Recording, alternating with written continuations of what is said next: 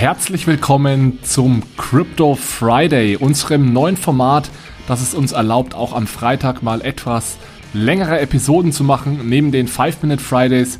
Heute Manuel zum Thema Stablecoins und deren Regulierung und Manuel arbeitet sehr schön die Unterschiede heraus zwischen Europa und den USA. Viel Spaß dabei!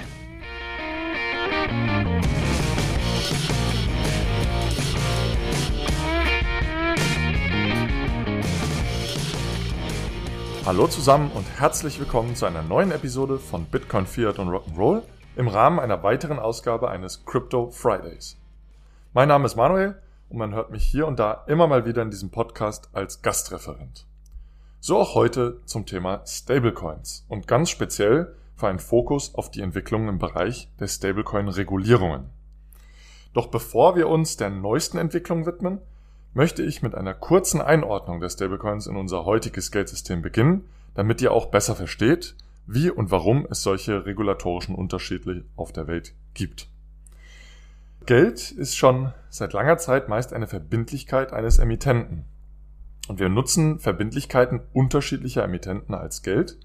Und daher haben wir auch als Halter dieser Verbindlichkeiten entsprechend Forderungen gegenüber diesen unterschiedlichen Instituten, die das Geld herausgeben. Die Geldbasis des heutigen Geldsystems stellt Zentralbankgeld dar. Weltweit ist meist nur das Bargeld gesetzliches Zahlungsmittel. Auf diese Verbindlichkeit der Zentralbank beziehen sich letztlich praktisch alle anderen Geldarten, die wir als Geld benutzen. Als Hauptgeldart benutzen wir das sogenannte Geschäftsbankengeld oder Giralgeld, das eine Verbindlichkeit einer Geschäftsbank darstellt und uns die jederzeit einlösbare Forderung auf Auszahlung von Bargeld gibt. Auf dem Giralgeld der Banken bauen dann aber auch noch andere Geldarten auf. Zum Beispiel elektronisches Geld wie PayPal oder vor allem in Amerika teilweise verbreitet Geldmarktvoranteile.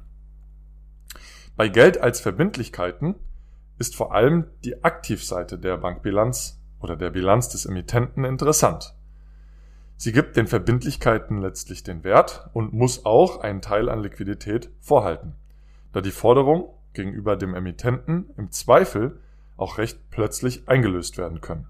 Das sind dann die sogenannten Bankruns. Schauen wir uns also kurz die Aktivseite der unterschiedlichen Emittenten mal genauer an. Das Giralgeld der Banken ist eher durch illiquide Assets gedeckt, nämlich vor allem Kreditforderungen. Als Liquidität nutzen die Banken Zentralbankgeld, die sogenannten Reserven, und haben, dadurch, dass sie ein Konto bei der Zentralbank haben, im Ernstfall Zugang zu fast unbegrenzter Liquidität, da die Zentralbank hier als Lender of Last Resort einspringt und den Banken die Liquidität erzeugt und bereitstellt. Alle weiteren Formen von privaten digitalem Geld nutzen aber Giralgeld als Liquidität da sie keine Konten bei der Zentralbank und somit auch keinen Zugang zu Zentralbankgeld haben. Sie haben also daher auch nicht den Vorteil, im Ernstfall sich Liquidität von der Zentralbank besorgen zu können. E-Geld-Institute in Europa sind daher nach der E-Geld-Richtlinie verpflichtet, nur in sehr liquide Assets zu investieren, die zudem auch keine hohe Preissensitivität haben. Das sind vor allem kurzläufige Schuldtitel, zum Beispiel eben Staatsanleihen. Wenn ein Run auf das E-Geld entsteht, kann so das Institut relativ einfach die Assets verkaufen und so die Forderungen der Nutzer einlösen und das Geld auszahlen. Aber was hat das Ganze jetzt mit Stablecoins und der aktuellen regulatorischen Debatte, vor allem in Amerika, zu tun? Nun, ziemlich viel sogar. Denn Stablecoins treten als ja, neue Form von elektronischem Geld auf, das über Blockchains übertragen wird. Sie werden bislang vor allem an Kryptobörsen für den effizienten Kauf und Verkauf von Kryptowährungen sowie im DeFi-Ökosystem genutzt, also im Decentralized Finance Ökosystem. Wir sehen aber zunehmend, dass US-Dollar-denominierte Stablecoins auch in der Nicht-Kryptowelt Anwendung finden, beispielsweise in Startups, welche die Distributed Ledger Technologie in der Realwirtschaft einsetzen möchten und einen Cash-Lag brauchen. Ein anderes Beispiel ist der Vorstoß von Novi, dem Fintech von Facebook, das nun in ersten Tests den Stablecoin von Paxos für kostenlose Remittance-Zahlungen zwischen Guatemala und Amerika nutzen möchte. In Zukunft soll hier der wohl bekannteste geplante Stablecoin eingesetzt werden, Diem, ehemals Libra. Nun aber zur Regulierung von den Stablecoins. Fangen wir mal mit den einfachsten Case an. Europa. Hier werden Stablecoins in Zukunft unter der Markets in Crypto Assets Regulierung, also der MiCA, als E-Geld reguliert. Heißt also, dass die Emittenten von Stablecoins die Gelder der Nutzer nur in sogenannte High Quality Liquid Assets investieren dürfen, also eben vor allem Staatsanleihen. Man wendet also eine bestehende Regulatorik auf die neue Geldform an. Das ist soweit verständlich und macht Sinn, hat aber das Problem, dass durch die negativen Zinsen auf die meisten dieser High Quality Liquid Assets das Betreiben von euro-denominierten Stablecoins ein Verlustgeschäft ist, wenn man die Transaktionen nicht zusätzlich bepreisen möchte. Dieser Problematik hat sich Alex bereits in einer 5-Minute Friday Episode am 3. September gewidmet. Sehr viel komplizierter sieht die Regulierung in Amerika aus, wo auch die große Musik letztlich im Bereich Stablecoins spielt. Denn Amerika hat kein Äquivalent zur E-Geld-Richtlinie und ist weiterhin in der Findungsphase, wie man Stablecoins regulieren sollte. Nun hat eine finanzmarktregulierungsübergreifender Bericht aus dem Zusammenschluss einer Taskforce der beiden Regierungen rund um das Finanzministerium, der Fed, der Securities Exchange Commission, also der SEC, und der Commodities Futures Trading Commission, der CFTC, sowie aber auch der Federal Deposit Insurance Corporation, also der FDIC, und dem Bankenregulierer Comptroller of the Currency einen stark diskutierten und kontrovers diskutierten Report veröffentlicht. Der Report beschreibt zuallererst Stablecoins, zeigt auf, wie sie aktuell verwendet werden und welche Risiken bestehen. Vor allem benennt er Bankrun-Risiken und somit Liquiditätsrisiken, Risiken der Nutzung von Stablecoins als etablierte Zahlungssysteme und das Risiko der Systemrelevanz durch das Potenzial sehr schnell zu wachsen und verwendet zu werden. Der Bericht zeigt auf, dass durch eine adäquate Regulierung solche Payment Stablecoins, wie der Bericht sie nennt, schnellere, effizientere und umfassendere Zahlungsoptionen bereitstellen könnte. Er fordert entsprechend anschließend, dass das Parlament bzw. der Kongress dringend eine Stablecoin-Regulierung entwickeln soll. Der Report empfiehlt dem Kongress als Gesetzgeber, dass Stablecoin-Emittenten Banken sein sollen, die unter die Einlagensicherungssysteme fallen und einen Zugang zu Zentralbankreserven der Fed haben.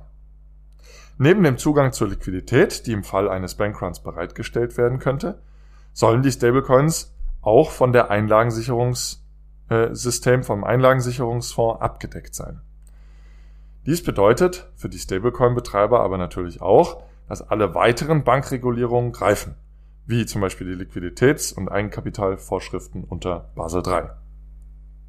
Interessanterweise gibt es bereits einige Stablecoin-Anbieter, die nach Gesetzen auf Bundesstaatenebene, zum Beispiel in New York oder Wyoming, als reguliert gelten. Der Pax-Dollar von Paxos oder der Gemini-Dollar beispielsweise halten bereits eine Trust Bank-Lizenz aus New York. Diese Lizenz reguliert die Assets, in welche die Anbieter die Kundengelder investieren dürfen, stellt Mindestkapitalanforderungen und fordert Offenlegungspflichten und AML, AML Compliance. Der Staat Wyoming gilt als Vorzeigestaat, wenn es um die Regulierung von Kryptobanken geht und hält eine extra Lizenz für sogenannte Special Purpose Depository Institutions. Und äh, diese Lizenz, die bezieht sich ganz direkt auf die bankbezogenen Aktivitäten im Kryptospace. Beide Lizenzen sehen nicht vor, dass die Anbieter Teil der nationalen Einlagensicherungssysteme werden müssen und auch ein Zentralbankkonto erhalten, sondern regulieren sie eigentlich ähnlich wie zum Beispiel jetzt PayPal in Amerika, die weder als Bank noch als Geldmarktfonds in Amerika reguliert sind, aber trotzdem als reguliert gelten. Und Kritiker des Reports weisen insofern darauf hin, dass der Report ja, als Machtstreben der nationalen Regulierung ähm, und der nationalen Regulierer gesehen werden kann und kritisieren, dass kein Repräsentant der Staaten, die bereits Regulierung vorgeschlagen haben, bei der Erstellung des Reports involviert waren.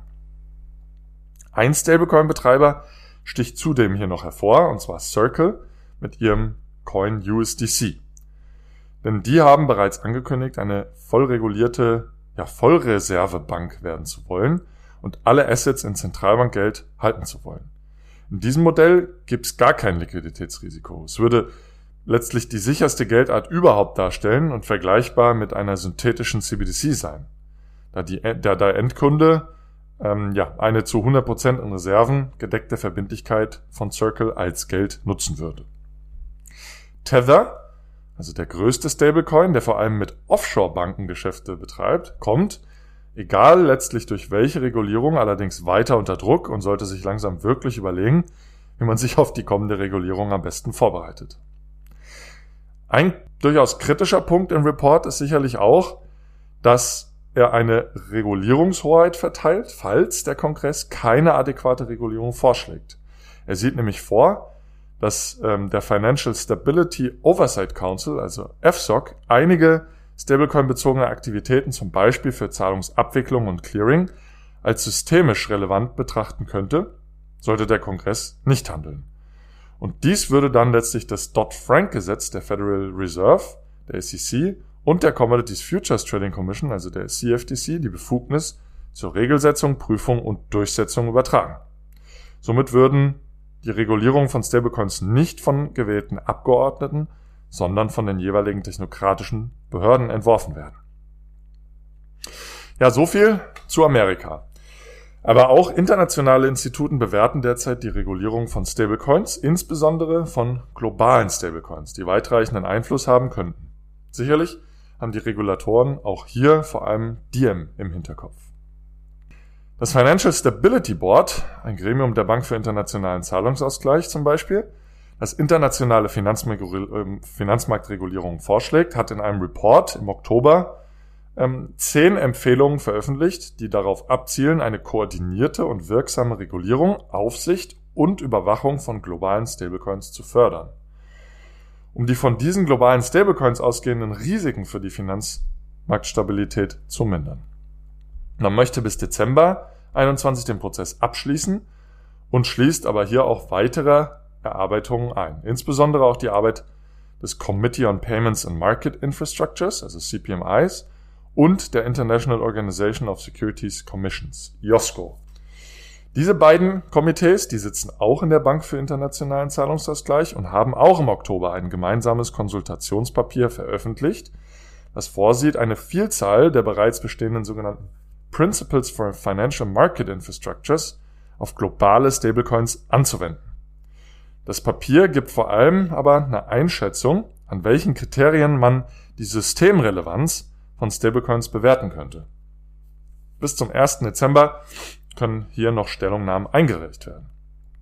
Die internationalen Regulierungsbehörden arbeiten insofern an einer Definition von globalen und systemrelevanten Stablecoins, was sicher auch mit dir im Hinterkopf geschieht. Und ich gehe davon aus, dass auch in der europäischen Mika-Regulierung die Definition und regulatorischen Anforderungen anschließend überführt werden, da auch die Mika vorsieht, globale oder systemische Stablecoins besonders und ganz speziell zu regulieren.